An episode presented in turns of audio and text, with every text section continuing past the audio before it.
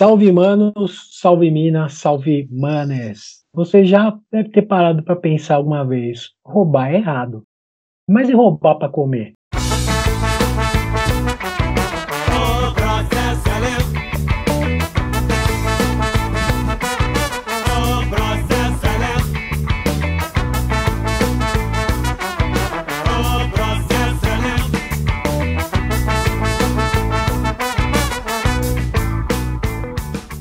Filosofano chegando no rolê para mais uma conversa reflexiva sobre a vida na quebrada. Eu, o Sferafa, e o meu mano Marcelo Zóio, solta o salve. Salve rapaziada, tamo junto, enfrentando esse mundo maluco que estamos aí. Estamos aqui para refletir sobre a mídia hoje e como ela retrata a nossa parte da cidade. Então, como esse papo promete render, solta logo o scratch, DJ, e vamos logo para esse assunto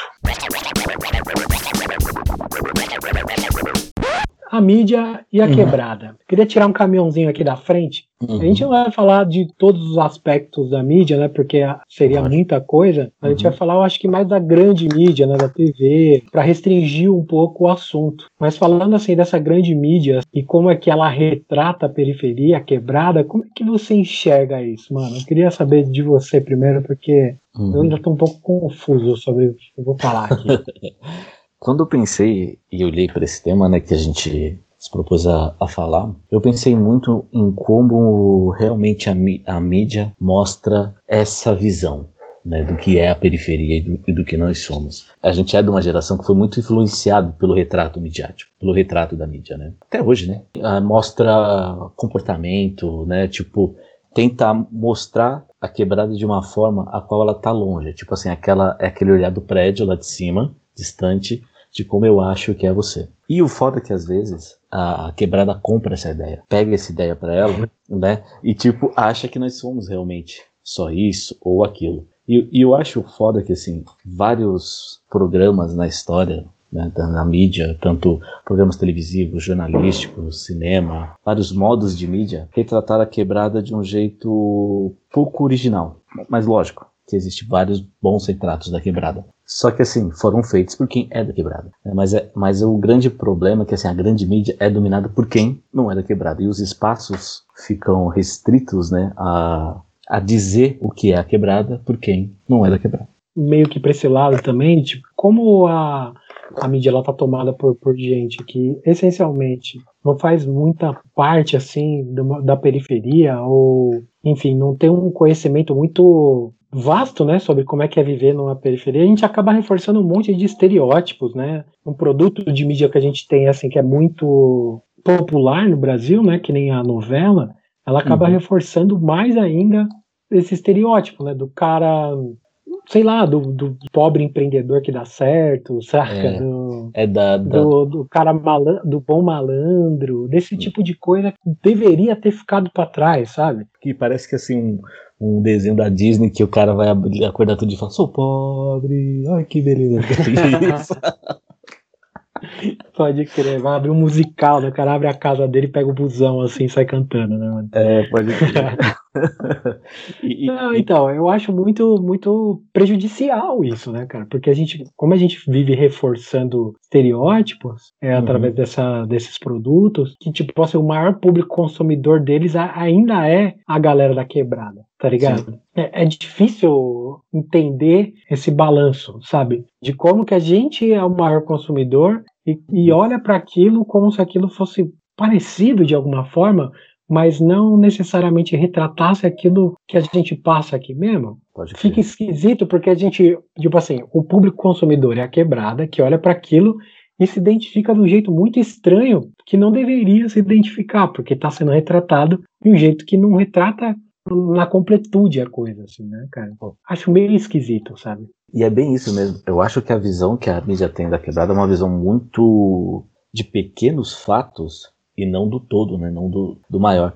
E, e, isso se reflete em vários outros tipos de mídias, não só na novela, que só pega aquele pequeno fato do pobre alegre que empreendeu, que tem, mas não é a, a grande massa, como outro tipo de mídia que retrata muito a vida da quebrada, que são esses jornais de, de crimes, né? Que mostra também só um pequeno fato e mostra como se aquilo fosse a realidade, por exemplo. E eles gostam de ressaltar o bairro, a quebrada, sabe? Tipo assim, aconteceu aqui no bairro de não sei o que lá, na cidade de Diadema. Né? Eles gostam de retratar, é. salientar o bairro, né? Parece que assim, é uma para você falar que assim, ah, não, é dali mesmo, tá ligado? E como se tu, toda aquela galera fosse só um fato que aconteceu ali, né? E, Sim. E, e, isso, isso é foda, porque assim, essa realidade é comprada. É aquele negócio que acho que a gente já comentou em alguns outros programas, de que assim, eles vendem essa realidade e tem gente com medo de uma realidade que nem tá perto delas e qual elas nem passaram, tá ligado? Eu sei que existe violência, eu sei que existe vários bagulhos. É, então, mas é, é, que você já passou por um outro bagulho. Eu ia até falar sobre isso, mas eu, eu, vou, eu, vou, eu vou, vou, trazer agora já, que você já trouxe. Porque eu queria falar um uhum. pouco mais sobre a mídia tradicional. Sim, mas sim. falando desse jornalismo, assim, né? Jornalismo, Bem de massacre aí, né? da periferia, né, cara? Ele é complicado. Ao mesmo tempo que ele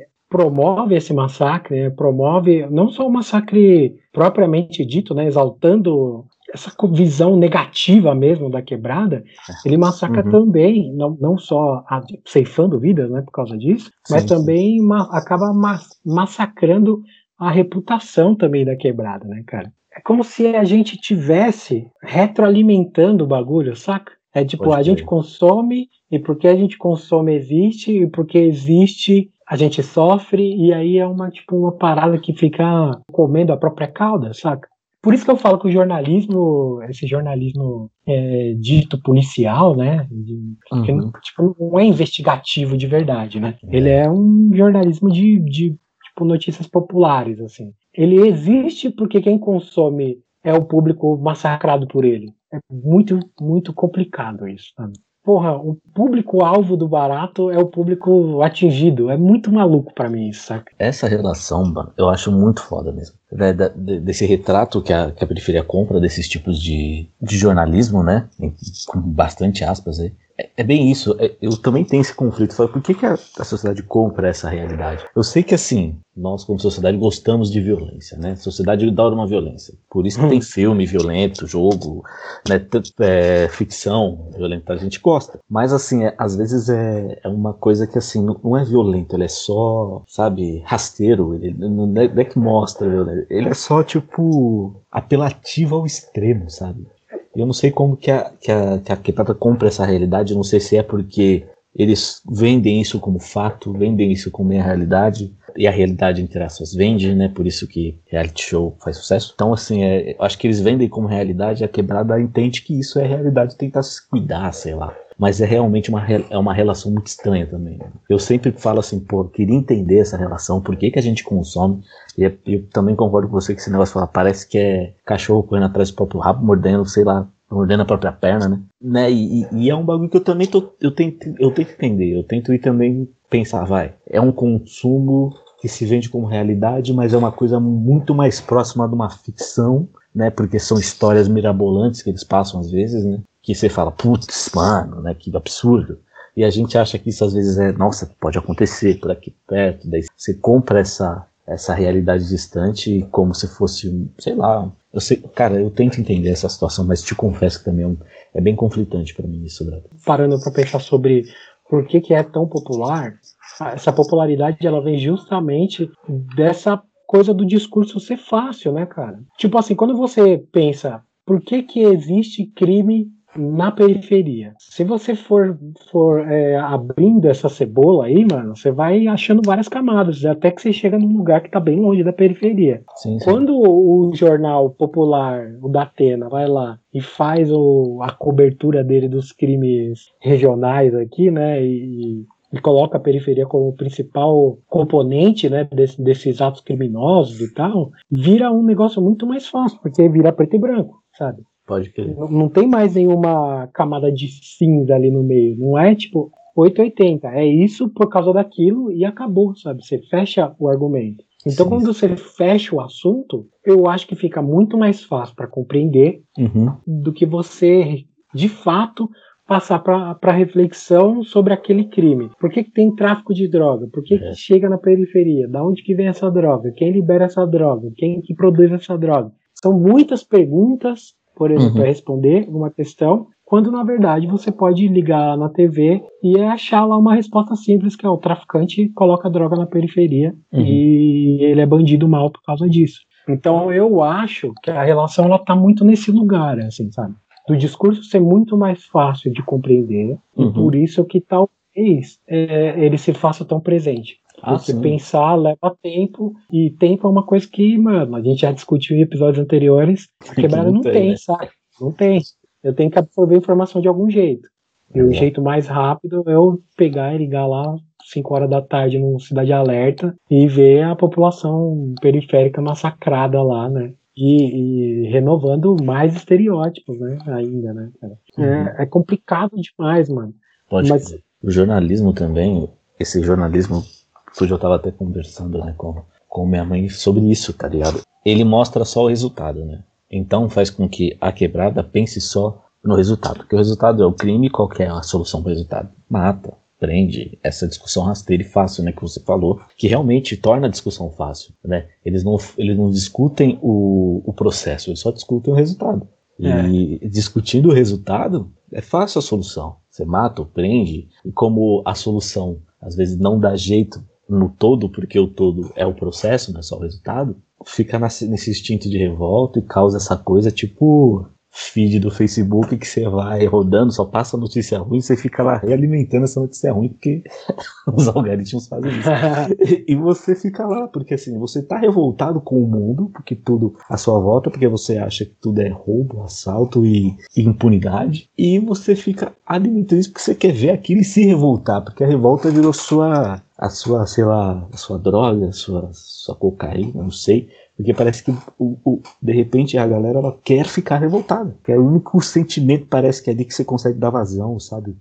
E volta para aquilo, né? E fica nesse círculo vicioso de criar estereótipos, é, achar que seus, os seus aqui são as pessoas que estão ao seu lado são seus inimigos, né? E esse jornalismo ele faz sucesso nisso, né? Mas é, mas é bem orquestrado isso. Eu sei que ainda não é o salve da quebrada, mas tem um, um Greg News no YouTube aí, gente, vocês podem ver um Greg News que ele fala sobre mídia e a mídia brasileira como está, e ele fala um pouco sobre como é orquestrado esse negócio da mídia, em alguns pontos, principalmente no jornalismo. Vale a pena ver. Sim. Eu, eu queria puxar um outro ponto aqui de como às uhum. vezes alguns produtos de mídia, assim, cara, eles são, cara, mal interpretados também. Eu vou puxar um exemplo clássico aqui, porque ele é muito presente até hoje, que uhum. é o Tropa de Elite. Nossa. O Tropa de Elite, ele seria uma crítica a todo o ecossistema ali, né? Seja da periferia, do traficante, das ONGs, que tá tudo ali embolado ali no meio, mas ninguém entende direito sobre o que, que é essa guerra que estão lutando. Só sabem que fazem parte de um conflito e que tem partes ali dentro que são é, opositoras. Uhum. A crítica em si ficaria ali naquele lugar, né? Do olhar para isso e falar, é, realmente essa galera tá toda aqui não entende, não tem a compreensão total do que uhum. esse conflito significa, de quem que está por trás deles. Tanto que uhum. o segundo filme, ele vem basicamente para explicar o primeiro, né? Tipo uma bula pro primeiro, assim, sabe? Tipo, ó, a gente falou aquilo, mas não era para vocês olharem para aquele policial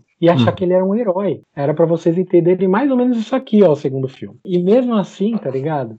Hoje a gente tem é, o estereótipo e que tá muito em voga, né?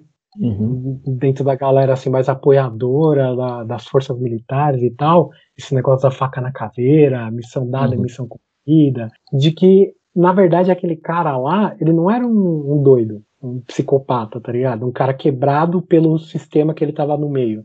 É, mas sim que ele era um herói, tá ligado? Corajoso, né? Sim, e mano, não era essa a intenção, eu acredito. Pelo menos a minha interpretação por trás daquela mensagem, saca? Então se perde a mensagem, muitas vezes, dentro de um produto de mídia também. E a gente fica com essa interpretação, não sei se às vezes errada, né? Porque o produto cultural, depois que você compõe ele, ele tá no mundo, ele não é mais seu, né? Ele tá livre para interpretações, mas você sempre tem uma intenção ali por trás daquilo, né? Não existe no vácuo normalmente. Eu acho esquisito, saca? Também esse, esse ponto de como às vezes uma, uma parada mal interpretada, uma coisa que, que fica com a interpretação mais fácil, acaba se tornando popular e, e acaba se disseminando de uma maneira errada. Não, pode crer. E, e até assim, mano, que O Tropa de Elite, ele é um exemplo muito bom. Assim, eu vi ele em alguns períodos da vida, né? Eu vi ele, acho que foi ano passado, vi de novo os dois. Foi totalmente diferente. 37 anos e deve ter visto ele do jeito que ele saiu, no, no hype que ele saiu para usar a linguagem, já que falei que tenho 37 anos, vou usar a linguagem dos jovens. No hype, no hype que ele saiu, no hype que ele saiu, que ele saiu com uma divulgação natural de marketing, né, que ele saiu piratão. É, né? isso, isso é foda. Né, ele, mas, tem todo esse contexto que ele saiu pirata, ele saiu assim, é, falaram que era um filme que não ia ir pro cinema, proibidão, não sei o que tem. Eu falei, nossa, vamos ver, né? Criou-se um, um, um, entorno para se ver esse filme. E realmente é isso. A, a, a, interpretação do primeiro filme, muita gente interpreta o cara, como você falou mesmo, como o corajoso, né? O paladino da justiça, o, o Batman. Eu lembro que muita gente comparava né, o Batman com o Capitão Nascimento. Só lembrando que o Batman não mata. Né? Tipo, Capitão Nascimento. É, Batman não mata, mas o Batman aleja, né? Ele é, faz uma né, também, é. Mas as palhaçadas também não é bom exemplo. É, mas é ficção, gente, ficção. É que eu sou, eu sou fanboy do Batman, confesso. Desculpa, gente, isso aí foi um, saiu do coração um pouco. mas o Capitão Nascimento ele foi comparado a um herói, ele ganhou o status de herói brasileiro. E sendo que assim, muita gente não percebia no filme, no primeiro filme, por exemplo, o quanto ele usava de remédio, o quanto as coisas que ele fazia afetavam o psicológico dele, o quanto as coisas afetam a família dele, o cara se separou. Teve um dia que ele voltou, quase agrediu a mulher, o cara não dormia, o cara ele tava para sair. Ele teve vários problemas que tinham no filme mostrando a realidade do cara. Mas por que que as pessoas dentro daquele negócio só escolheram olhar pro lado que elas queriam acreditar herói? Né? Tipo, o cara. É, é, foi uma descrição de toda a dificuldade que era pro cara ser policial. Toda a dificuldade Sim. daquela situação. Toda a dificuldade que, assim, que gera um sistema que lá na frente estoura fazendo o quê? Os policiais fiquem corruptos, malucos, agressivos, como estava acontecendo, depressivos. Porque toda aquela estrutura que eles mostraram no filme desemboca no policial daquele jeito. Mas as pessoas só olharam pro quê? Pro final lá, o cara com um saco na cabeça do cara falando: cadê o baiano? Cadê o baiano? É do Baiano. Traz a 12 lá. Traz a 12 lá, né? Então, assim, o cara quer isso. O cara, daí que eu falo que esse negócio da violência, ela salta mais aos olhos do que todo o contexto, né? Olhar mais de longe, porque o cara ali tá discutindo o resultado. O resultado do quê? Matar um, mais um bandido, um bandido a menos, digamos assim. Né? Isso que é foda. E realmente o 2 ele vem para explicar o que o cara era, né? Toda, toda essa noção, acho que os caras fizeram até o 2, quando eles foram fazer, eles sentiram isso. Sentiram que a mensagem é, ficou não foi, errado. Foi, é, ficou errado, não foi absorvida da maneira que eles queriam, acho. Daí realmente o 2 veio para mostrar realmente que o problema ele é macro, ele não é só uma coisa que fica na polícia do Rio de Janeiro, né? Ele, é um, ele, ele, vai se estendendo, né? Então, Sim. assim, né? É uma coisa que assim, ele é cultural do, do total. Daí, como que nem você falou, a interpretação ela fica muito ligada ao que o cara quer ver, mas também eu acho que fica ligada ao momento de vida, à maturidade.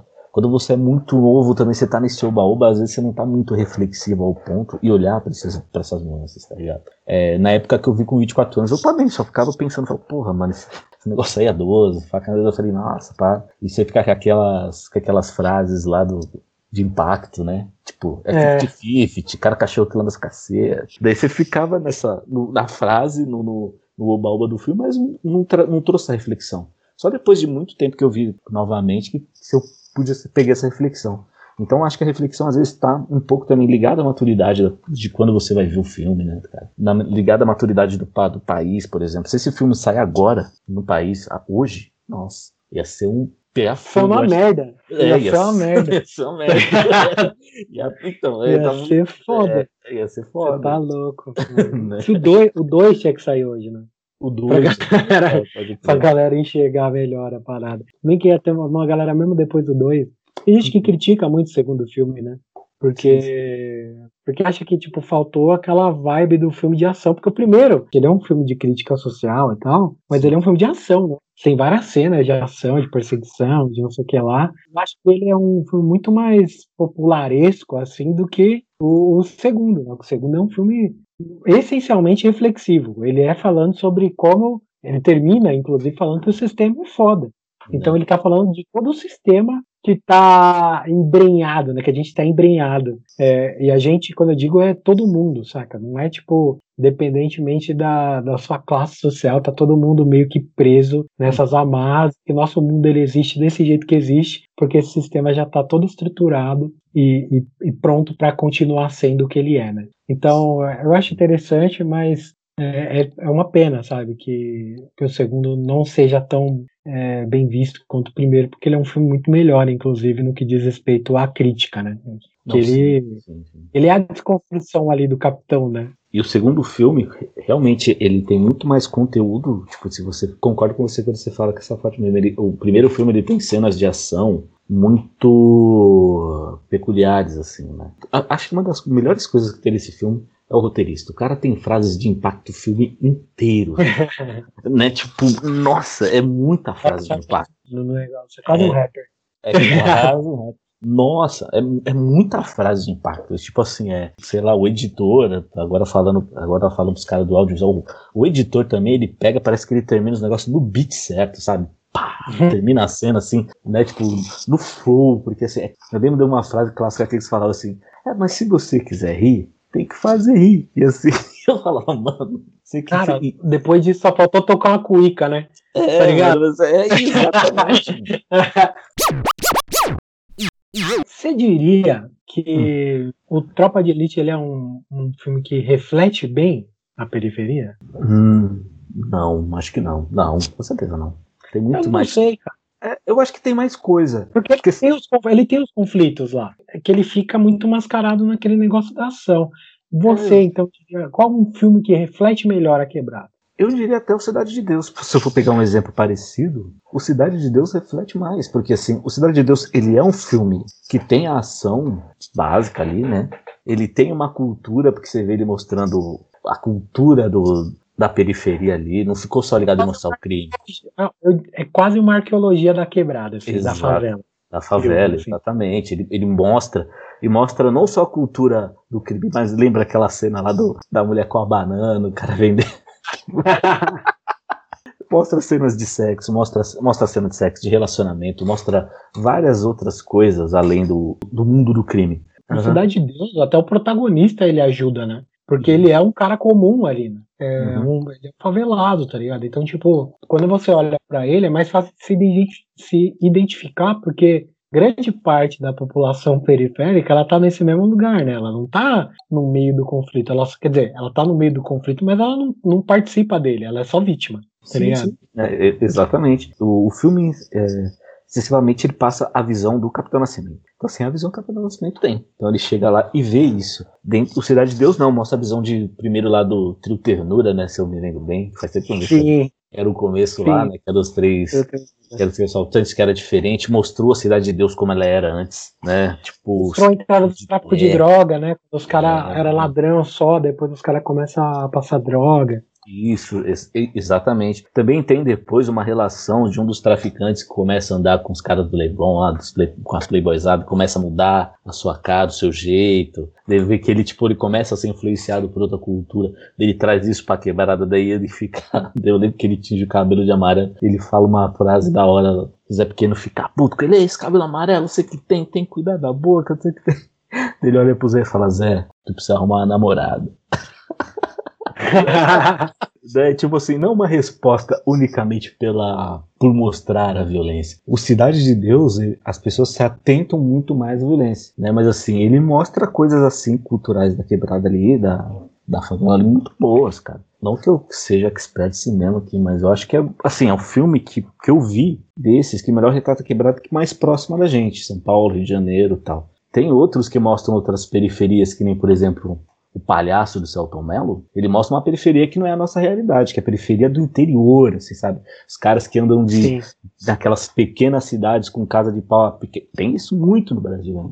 E esses interiores, assim, tipo, que, é que são periféricos, até no nome, né, na essência, é a parte periférica do Brasil. E mostra, e o Palhaço também, é um filme que mostra muito essa, essa região, né, culturalmente. Aí ah, tem também aquela periferia do Rio Grande do Sul, que é o homem que copiava do Lázaro Ramos, também mostra um pouco do, de como é a vida daquele cara ali no Rio Grande do Sul, né? Tipo, periférico também. Eu gosto de um. Eu sei que esse é meio. Ele é meio estereótipo e tal. Quer dizer, ele é bem estereotipado. Uhum. Mas tem uma. Uma visão assim da galera que tá tentando cara, se mexer, sabe? Aquele bagulho da quebrada mesmo tem que tenta se mexer para fazer o que dá para fazer, saca? Para sobreviver, mas ele não fica romantizando isso. Ele fica, ele mostra de um jeito engraçado. Eu acho que é assim que funciona a boa comédia, né? Ela tá meio que apoiada na tragédia ali, né, cara? Sim, então, sim. que é o opa aí, ó. Boa também. Eu acho assim, tipo, eu acho que ele é honesto. Eu acho entendeu? Ele não tá forçando, nem, nem tipo, glamorizando a tiazinha que vende bolo, tá ligado? Que nem a novela faz, sabe? Tipo, que ela vai ficar é. milionária vendendo bolo. Uhum. Não, ela tá mostrando uma galera que é ferrada, saca? Que tá passando uns trambiques lá, que tenta fazer. tenta sobreviver da melhor maneira possível dentro das condições que eles têm. E tudo isso assim com, com bom humor e tal, né? Então eu, eu acho, esse é um tipo de, de visão, assim, que é um pouco estereotipada, que nem eu falei, que nem foi. Eu não sou baiano, né, cara? Então não tenho como dizer exatamente se eles estão forçando muito ali, mas para mim parece, às vezes, que tem uma forçaçãozinha de barra, aquela imagem do baiano e tal. Passando por isso, ainda consegui enxergar valor ali, tá ligado? Então eu acho que é uma que é um, um, produto que vale a pena o consumo, tá ligado? Eu acho que assim, ela tem esse exemplo um pouco mais progressista, digamos, né?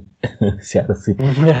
Eu também pensei um pouco como você sobre estereótipo, e quando você estava falando, eu pensei realmente. Eu comecei a lembrar um pouco dos atores que fizeram, né? E os atores, eles são os caras de lá, são baianos, né? Eles, acho que eles, acho que eu acharia mais estereótipo se a gente, se isso fosse feito no Projac, tá ligado? Se fosse a Isis Valverde lá, né? Exatamente. Imitando um baiano, tá ligado? Exatamente. Ah, crer, tem esse ponto também. Mas como foi feito lá, os atores são baianos, né? Tipo, Wagner Moura, Lázaro Ramos. O filme, o filme que tem Wagner Moura e Lázaro Ramos, acho que já, já é pra dar uma, uma atenção. E, o, e como eles tratam as relações lá, né? Tratam as relações, eles mostram realmente algumas coisas que muita gente não tem coragem de mostrar. Uma coisa que, o, que é o, relacion, o relacionamento lá do cara que deixa a mulher e chega bêbado e vai ficar com viado. eu acho da hora. É, porque é... assim, ah, eu quero lembrei de um barato. Deixa eu só falar, senão eu vou esquecer, porque eu sou drogado. cara, se tem um bagulho que me deixa queimado, é essas comemorações que fazem, por exemplo, tipo, um cara uhum. sem com outro cara. Isso é comum, não deveria ser um negócio assim que a gente fica surpreso, nem, nem nada. Exatamente. Acontece. acontece. Pessoas saem com pessoas do mesmo sexo. É isso. Uhum. Agora, tipo assim, comemoração de beijo gay na TV. Vai tomar no cu, tio. É um beijo. É um beijo é. normal. É um beijo igualzinho um beijo hétero, tá ligado? Não tinha uhum. que ter essa, tipo, comemoração do bagulho. Deveria ser um bagulho comum, saca? Uhum. A gente deveria olhar para isso como olha para qualquer pessoa se beijando. É uma demonstração de afetividade.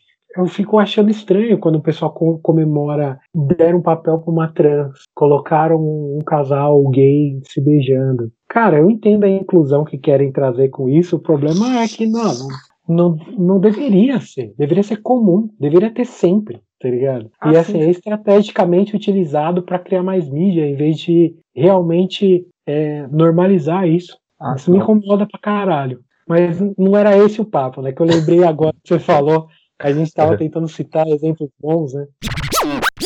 Como é que você acha que a mídia pode contribuir? Acho que eu já dei um, uma pincelada agora no meu último comentário, uhum. mas partindo dessa ideia, assim, como é que você acha que a mídia pode contribuir melhor para a periferia, assim, saca? Com, com a quebrada, com, com os periféricos. Porque eu acredito que as, eu acho que com todas as mazelas, inclusive, uhum. eu acho que a mídia ela teria um papel importante em trazer isso para a luz como coisa normal. Um papo que eu dei agora, na, se fosse padrão, uhum. cara, tem atores e atrizes trans. Sim. Tem, tem negros em outras posições que não sejam só o periférico. Uhum. O, o, cara lá que tá na quebrada se esforçando, o periférico padrão. Tem gays, tem Sim. lésbicas, tem bissexuais. Isso ia ajudar porque como é, é muito mais consumido pela própria periferia, uhum. esses produtos teriam muito mais importância de realmente trazer isso como algo comum, para trazer isso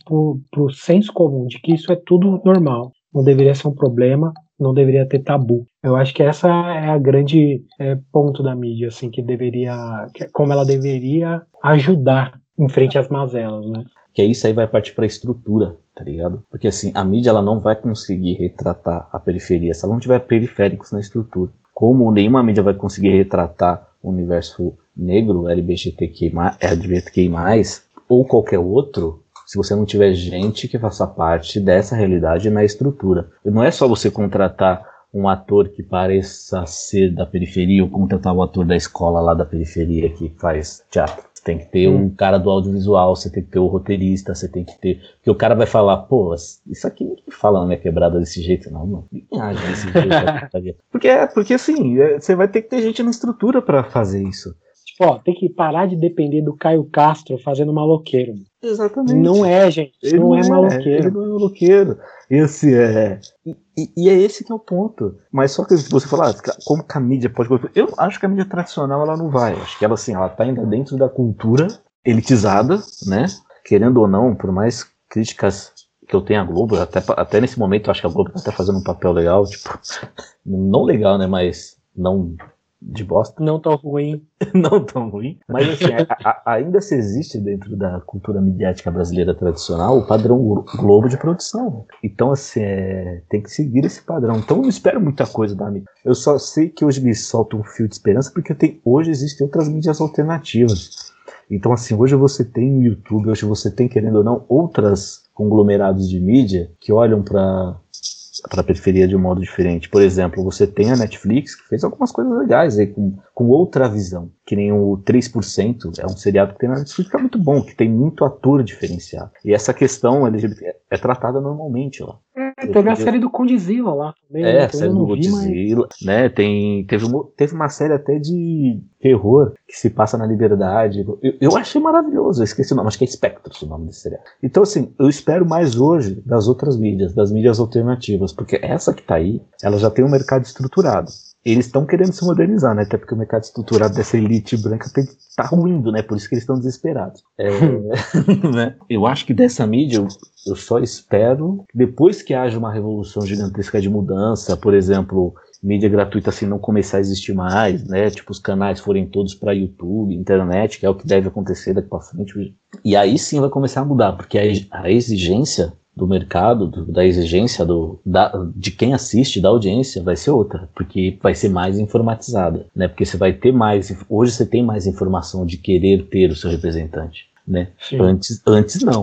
Antes você, você se situava ali e só aceitava aquilo que você não queria ser, assim, durante um tempo. Hoje não, hoje, hoje existe uma, uma, um público mais informatizado a consumo de mídia, né? Querendo ou não. O, o público LGBTQI+, hoje tá mais aceitando ficar, sabe, de segundo plano, de ser, o, de ser a piada da novela, o público negro também mais. Então, assim, isso vai começar a ser é, mudado quando essa mídia tradicional começar a olhar para já tá, né, olhando de uma outra forma, vai começar a se estruturar com essa outra galera. Não adianta eu querer fazer uma, uma novela sobre LGBTQI+, se só ter roteirista hétero lá, né, não ter gente que entenda o, o mundo, o conceito. Como fazer uma novela sobre negros, não ter gente que faz. Uma novela que nessas novelas que se faziam, lembra que antes aquela enxurrada de novela no Nordeste, que era um monte de ator do Sul falando um sotaque forçadíssimo, que eu sempre achei ridículo, e, com, e com os, é, questões muito ligadas à, à elite branca, sabe?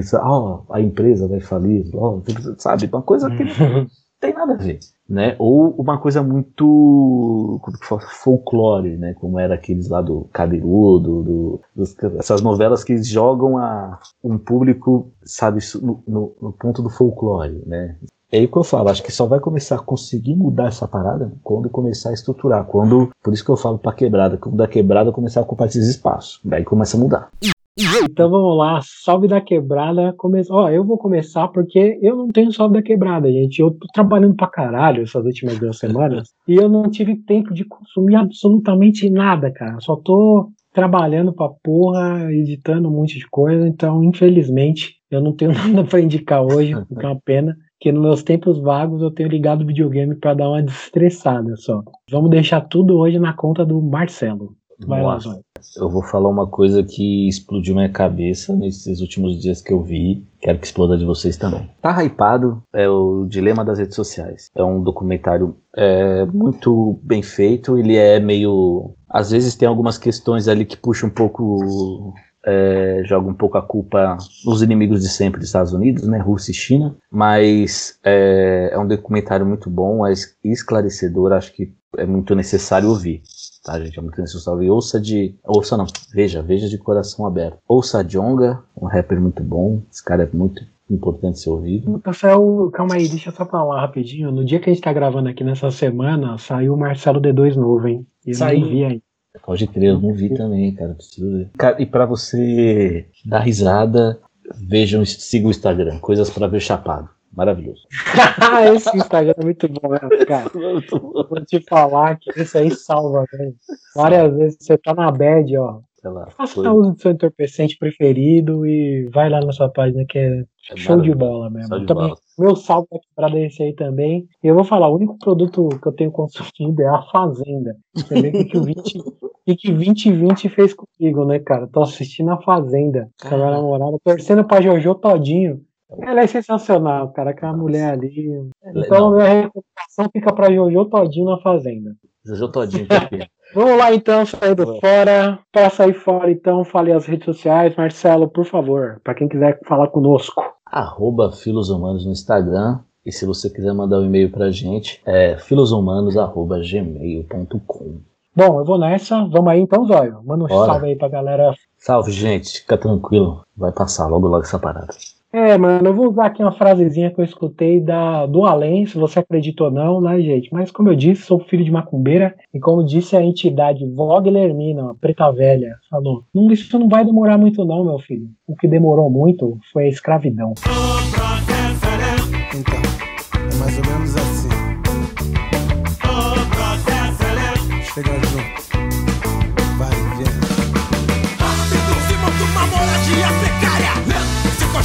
Uma casa segura. A TV de top de banalidade.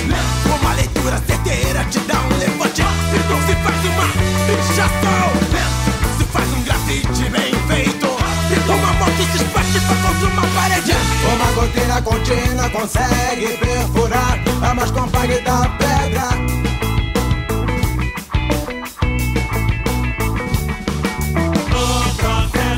Não tô dizendo que é fácil. Tem que trabalhar, trabalhar feito um operário. Só que sem horário.